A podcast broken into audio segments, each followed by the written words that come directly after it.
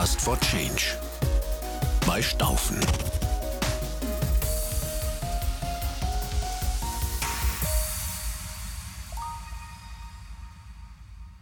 Herzlich willkommen zu unserem Podcast für Unternehmen im Wandel. Mein Name ist Janice Köser und ich bin Akademiemanager bei der Staufen AG. Wir bei Staufen sind davon überzeugt, dass in jedem Unternehmen ein noch besseres steckt. Heute bei mir zu Gast sind Tobias Kehrer, Geschäftsführer der Karlstahl Hebetechnik und Falk Hieber, Leiter Organisationsentwicklung. Und gemeinsam mit euch beiden, lieber Tobias und lieber Falk, möchte ich hinter die Kulissen und ins Geschehen rund um eure Lean-Transformation blicken. Tobias, mit dir darf ich ein echtes Karlstall-Urgestein begrüßen. In deiner jetzigen Funktion wirkst du nunmehr seit 2020 und warst zuvor lange Jahre als Geschäftsführer bei der Karlstall Süd, also einer Tochter der Hebetechnik, tätig. Deine Unternehmenswurzeln liegen bereits im Jahr 2003 als Leiter Controlling. Und um ins Gespräch gemeinsam zu starten, würde ich einfach mal in die Wurzeln von der Karl GmbH blicken. Es ist ein familiengeführter Konzern mit internationaler Kompetenz. So zumindest beginnt euer Firmenporträt im Internet. Was verbirgt sich denn hinter diesem weltweit agierenden Konzern? Was genau macht Karl Magst du unseren Zuhörern ein gedankliches Bild entwerfen? Ja, vielen Dank, Janice. Ähm, Mache ich sehr gerne. Ähm, ja, wir sind ein sehr differenzierter und ausdiffer, ja, diversifizierter familiengeführter Konzern. Ähm, ähm, wir haben verschiedene Beteiligungen. Also wir haben eine kleine Holding, die ähm, tatsächlich sich überwiegend, sage ich mal, um die finanziellen Dinge kümmert und ähm, eben ja die Beteiligungen mit sehr viel Freiheit am Markt auch ähm, arbeiten und agieren lässt. Und ähm, da gibt es mehrere größere und kleinere Beteiligungen.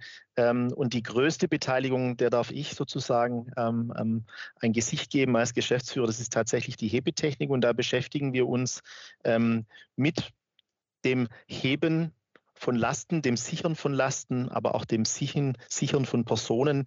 Im Großen und Ganzen kann man sagen, eigentlich mit dem Thema Arbeitssicherheit. Das heißt, wir wollen ähm, für unsere Kunden die Arbeit sicherer, ergonomischer, natürlich auch effizienter und schlanker machen. Also insofern da auch natürlich von unserer Seite ein Ansatz Richtung Lean. Und im, kurz gesagt ist das das, was auch, sage ich jetzt mal, historisch betrachtet ähm, ähm, der Kern der Karlstahl-Gruppe ist. Und über die Jahre hat eben über sehr viele Innovationen und ähm, ähm ja, Neuerungen und Ideen äh, ausgehend meistens von dem Seil, ähm, meistens von dem Seilthema haben wir uns da weiterentwickelt und inzwischen gibt es architektonische Anwendungen, ist das Seil, ähm, äh, insbesondere sehr dünne Seile in Maschinen enthalten. Also ganz, ganz viele verschiedene Dinge. Ähm, aber wir beide kommen jetzt aus dem Bereich der Hebetechnik und ja, freuen uns heute hier zu sein. Genauso, das kann ich nur zurückgeben. Falk, du bist jetzt seit September 2019 an Bord als Leiter Organisationsentwicklung, bezogen auf alle indirekten und auch produktionsnahen Bereiche bei euch. Zuvor warst du stellvertretender Abteilungsleiter bei der Kreissparkasse Göppingen, also einer Bank und komplett andere Branche, wo du den Bereich Projekt- und Prozessmanagement verantwortet hast und auch die Lean-Management und das Lean die Lean-Transformation erfolgreich eingeführt hast. Mit dir würde ich jetzt gern einmal in die produktionsnahen Bereiche von der Karl Stahl Hebetechnik schauen und wie darf ich mir denn den Ablauf in eurer Fertigung im Werk Süßen vorstellen? Denn schließlich müssen eure Produkte doch recht individuellen Anforderungen genügen, oder? Ja, erstmal auch von mir Hallo und vielen Dank, Janice. Ähm, das trifft zu. Also die Fertigung bei uns äh, in Süßen bei der Karstahl Hebetechnik GmbH ist nicht unbedingt das, was man sich so unter einer Produktion im klassischen Sinne vorstellt oder wie man sich so im ersten Moment denkt, wie eine Fertigung oder eine Produktion aussieht. Ähm, wir fertigen hier in Süßen unsere Produkte nur auf Bestellung. Und äh, das bedeutet natürlich, wenn wir dann auch den Kontext Lean Management sehen, dass bestimmte Lean-Prinzipien wie zum Beispiel Fluss und Rhythmus unterm Strich gar nicht der gleiche Bedeutung zukommt wie in anderen produzierenden Unternehmen. Wir sind ähm, in der Hebetechnik unabhängig davon, ob es sich um ein einfaches Anschlagmittel oder ein kompliziertes Lastaufnahmemittel handelt, äh, in der Regel immer so unterwegs, dass der Auftrag vom Anfang bis zum Ende vom gleichen Mitarbeiter bearbeitet wird. Ähm, das heißt, ähm, ich würde eher von einer Manufaktur sogar sprechen, was unsere Produktionsprozesse betrifft.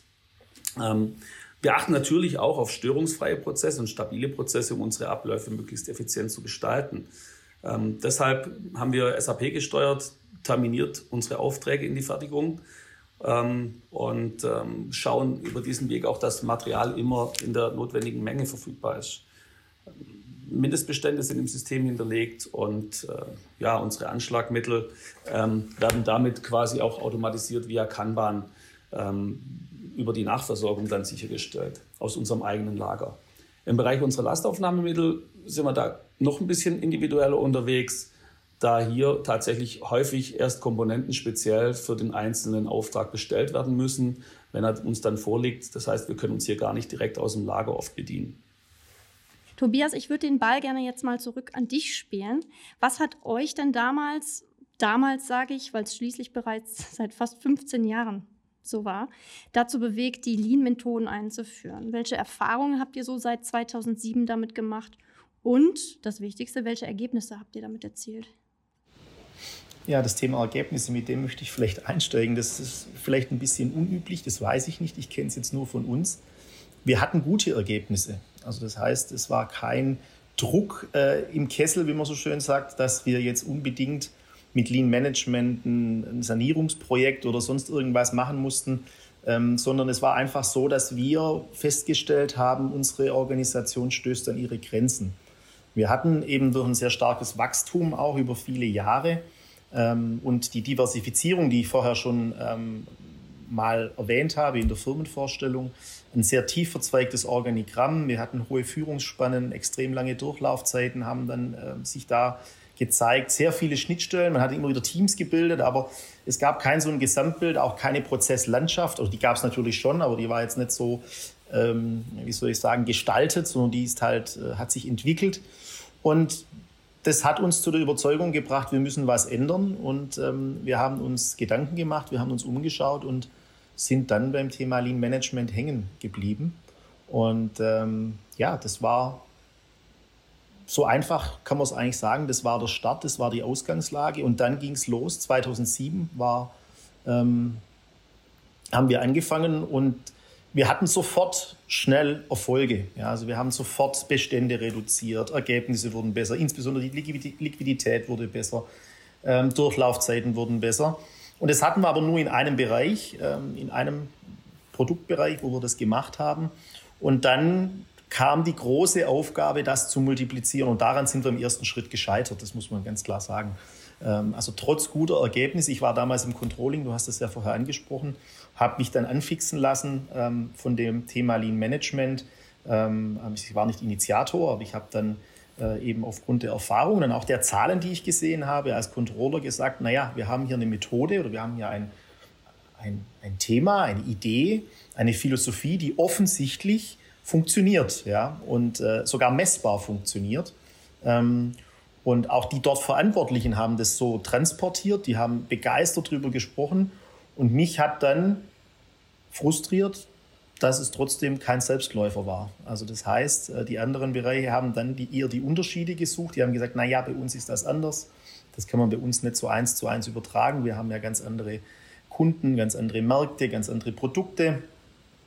Und dann wurde der Weg steiniger, aber wir haben ihn, bis heute sind wir ihn gegangen ja, und ähm, konnten natürlich im Laufe der Zeit dann auch mit einigen Umwegen jetzt ähm, eine, eine Entwicklung starten, wo ich persönlich sehr, sehr zufrieden bin und wo wir jetzt eben wirklich auf dem Weg sind, dass wir von einer Lean-Transformation sprechen können, die natürlich noch nicht abgeschlossen ist, ähm, wo wir jetzt aber eine, ja, eine schöne Roadmap und eine schöne, ähm, auch schöne Zwischenerfolge eigentlich nachweisen können.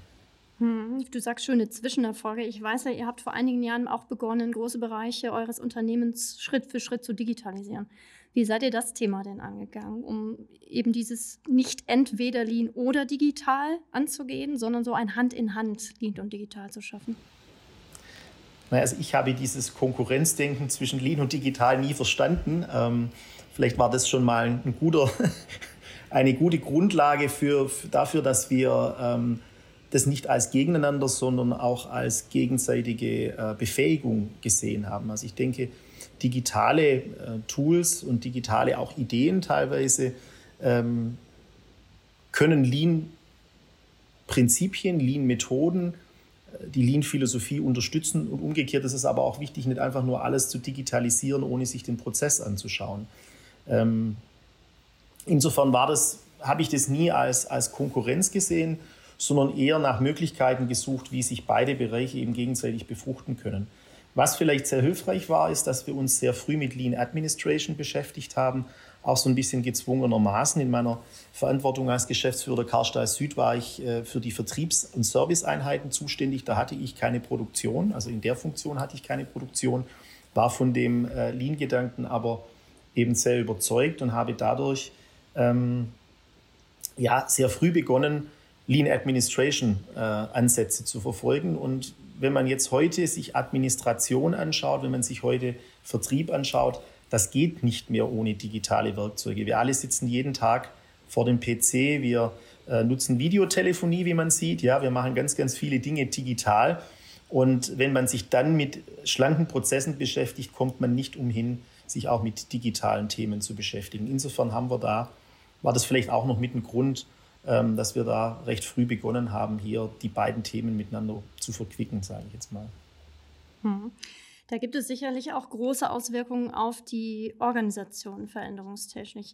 Falk, wie darf ich mir denn verändertes Führungsverhalten und eine andere oder sagen wir mal neue Art der Zusammenarbeit vorstellen bei euch? Und liege ich ganz richtig, dass auch eure Unternehmenskultur davon profitiert hat? Würde mal so anfangen, dass Karl Stahl ja schon lange an dem Thema Lean und mit Lean Management Methoden unterwegs ist. Aber ähm, wie der Tobias vorher schon gesagt hat, haben wir auch den einen oder anderen ähm, Dämpfer erfahren. Und äh, immer wieder auch, denke ich, ist es wichtig, dann die Themen nochmal neu äh, anzuhauchen. Ich würde mal so sagen, nachdem ich jetzt dann auch nochmal äh, zu Karl Stahl zugekommen sind, haben wir uns gemeinsam nochmal Gedanken gemacht. Wir haben die Tour geplant, uns auf den Weg gemacht und jeden Tag kommen wir, denke ich, äh, unserem Ziel ein Stück für Stück näher. Manchmal mit größeren Schritten, manchmal auch über Umwege. Ähm, aber wir arbeiten sehr gezielt mit unseren Führungskräften gemeinsam an Führungsthemen und versuchen auf dem Weg einfach auch ein entsprechendes Mindset in die Breite zu bringen. Insgesamt, glaube ich, kann ich sagen, sind wir sehr zufrieden mit dem, wie es läuft.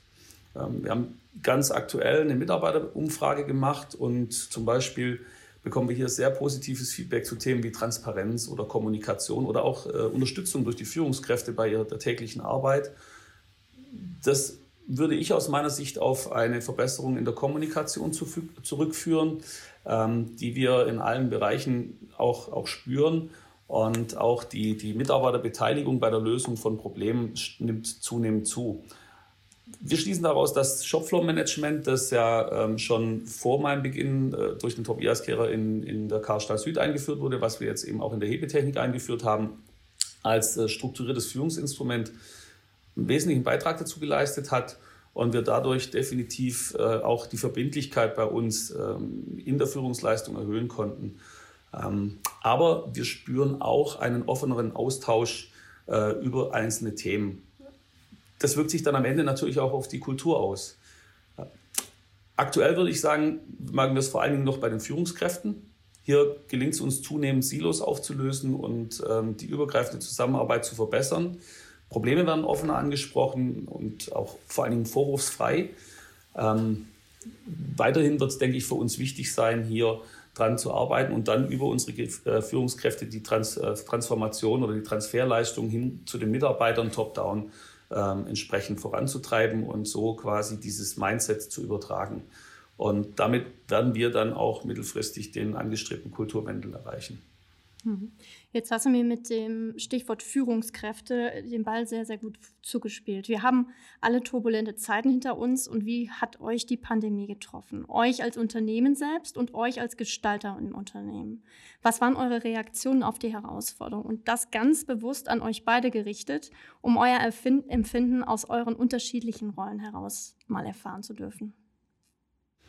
Ja gut, ähm, ich würde mal sagen, natürlich ging die Pandemie auch an uns nicht spurlos vorbei.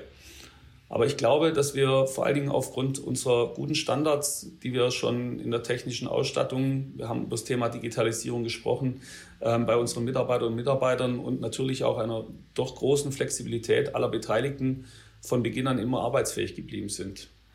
Und ähm, auch unsere Prozesse, also nicht nur der technische Standard, sondern auch unsere Prozesse verfügen bereits über einen sehr hohen Digitalisierungsgrad so konnten wir von Beginn an eben die Mitarbeiterinnen und Mitarbeiter auch äh, nach Hause schicken. Sie konnten von zu Hause arbeiten und wir haben das auch wirklich ausgenutzt.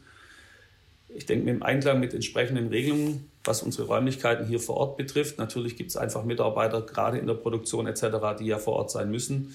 Ähm, muss man sagen, sind wir bis dato zum Glück auch vor größeren Ausbrüchen oder Infektionsketten in der Hebetechnik verschont geblieben. In Bezug auf die Kommunikation denke ich tatsächlich, dass Shopfloor-Management von Beginn an sehr hilfreich war oder die Tatsache, dass wir Shopfloor schon hatten. Ähm, wir mussten gar nichts tun, um es noch anders zu sagen. Ich glaube, wir hätten gar nichts tun können, weil wir es zentral gar nicht hätten leisten können. Ähm, alle Teams, die auf einmal jetzt im Homeoffice sind, ähm, eigenständig irgendwie in eine virtuelle Bordstruktur oder in eine virtuelle Welt zu bringen, das haben die Teams eigenständig gemacht und haben quasi so den Shopfloor aufrechterhalten. Ähm, wir reden ungern von Shopfloor, wenn es sich um Videokonferenzen via Teams handelt. Ähm, dennoch sind wir froh, dass es uns auf dem Wege gelungen ist und auch unseren Führungskräften auf dem Wege gelungen ist, dass der Austausch bzw. der Kontakt zwischen unseren Mitarbeitern äh, im Homeoffice ebenso nicht dem Zufall überlassen war und stattgefunden hat. Und ähm, wir sind auch sicher, dass die Mitarbeiter das zu schätzen wussten, dass sie eben diesen Austausch hatten.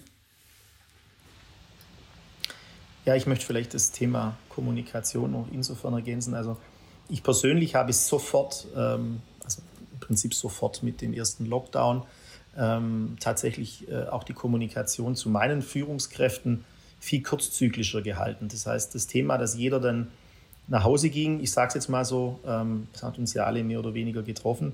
Ähm, da war mir wichtig, den Kontakt zu halten. Ähm, und wir haben wirklich täglich äh, Schuhfixes gemacht und uns täglich ausgetauscht. Und man hat es auch gespürt, dass dieser Austausch zwischen den Führungskräften, die alle auf einmal in ihrem Verantwortungsbereich nochmal ganz neue Themen äh, erlebt haben, dass es unheimlich wichtig war. Und wir waren so in der Lage, auch sehr schnell ähm, Entscheidungen zu treffen, ähm, also sehr schnell auch auf Situationen zu reagieren. Man war, man war ja schon auch fremdgesteuert, das muss man ja einfach sagen in vielen Fragen. Und ich glaube, dass das schon ein Grund war. Also das Thema, dass wir uns nicht lange darüber, damit beschäftigen mussten, oh, wo kriegen wir jetzt Laptops her oder äh, was wäre denn jetzt vielleicht die ideale Plattform, auf der wir uns austauschen, sondern wir hatten über das, dass wir eh schon Shopfloor hatten, dass wir eine saubere Kommunikationsstruktur hatten, konnten wir sofort mit einigen Anpassungen ins Doing gehen und uns um die Inhalte kümmern. Und das hat sicherlich dazu geführt, dass wir natürlich auch Einbrüche hatten, was den Auftragseingang und den Umsatz angeht, aber in Summe wirtschaftlich sehr gut äh, durch die Zeit gekommen sind. Wir hatten in einigen Bereichen ähm, Kurzarbeit, noch nicht mal in allen, ähm, ähm, sondern wir haben immer gesagt, da wo Arbeit auch da ist und wo wir für unsere Kunden was tun können, da halten wir die Leute auch an Bord und, und hatten ähm, eine vergleichsweise geringe Kurzarbeitsquote. Ähm, haben wir dann auch ausgenutzt und am Ende des Jahres sind wir echt mit einem blauen Auge auch wirtschaftlich äh, durchgekommen. Und ich möchte behaupten, dass da ähm, sowohl unsere digitale, ähm, unsere digitalen Vorleistungen, die wir gebracht haben, als auch die Lean-Gedanken, die wir eben schon implementiert hatten, eine wichtige Hilfe waren. Hm, also tun statt nur darüber reden, höre ich daraus. Genau. Perfekt, ja. tun ist ein gutes Stichwort wieder. Ihr seid seit 2016 ja erfolgreicher Best Practice Partner von Staufen. Wie nehmt ihr persönlich die Netzwerkarbeit denn unter unseren Best Practice Partnern wahr? Also ich würde vielleicht äh, beginnen und ja, ich glaube, ganz platt kann man sagen, wir sind stolz darauf, Best Practice Partner von Staufen zu sein und damit einfach auch ein Teil dieses Netzwerks. Ähm, für uns ist das Netz, Best Practice Partner Netzwerk, denke ich, eine hervorragende Plattform für einen fachlichen Austausch mit Gleichgesinnten. Danke, Falk, ja. Klasse. Ja, die Zeit rennt. Wir sind auch schon wieder am Ende eines, wie ich finde, sehr kurzweiligen und extrem praxisnahen Podcast angekommen. Heute als Juwel mitgenommen habe ich zum einen, wer sich mit Schlangenprozessen beschäftigt, der kommt um Digitalisierung auf keinen Fall drumherum. Kein Konkurrenzdenken, Lean und Digital, sondern vielmehr gegenseitige Befähigung ist in den Vordergrund zu stellen. Und Transparenz, Kommunikation und Vorwurfsfreiheit. Das sind die größten Erfolgshebel in der Transformation. Ja, dann bleibt mir nur noch, lieber Tobias, lieber Falk, danke, dass ihr meine Gäste wart und herzlichen Dank insbesondere für die ehrlichen Einblicke in euer Unternehmen und die Impulse, die ihr uns geschenkt habt heute. Falls ihr, liebe Zuhörerinnen und Zuhörer, euch nun gerne selbst mal ein Bild live vor Ort von Kaltstahl Hebeltechnik machen möchtet in Süßen, dann empfehle ich euch unser gemeinsames Seminar Lean und Digitalisierung Hand in Hand live in Baden-Württemberg in Süßen. Den nächsten Termin gibt es im Frühjahr 2022. Und mehr dazu erfahrt ihr auf unserer Website unter www.staufen.ag. Ich wünsche euch allen weiterhin viel Erfolg und Tatkraft für eure Lean- und Digitaltransformation. Bedanke mich fürs Zuhören und sage Tschüss, bis zum nächsten Mal. Eure Janice Köser.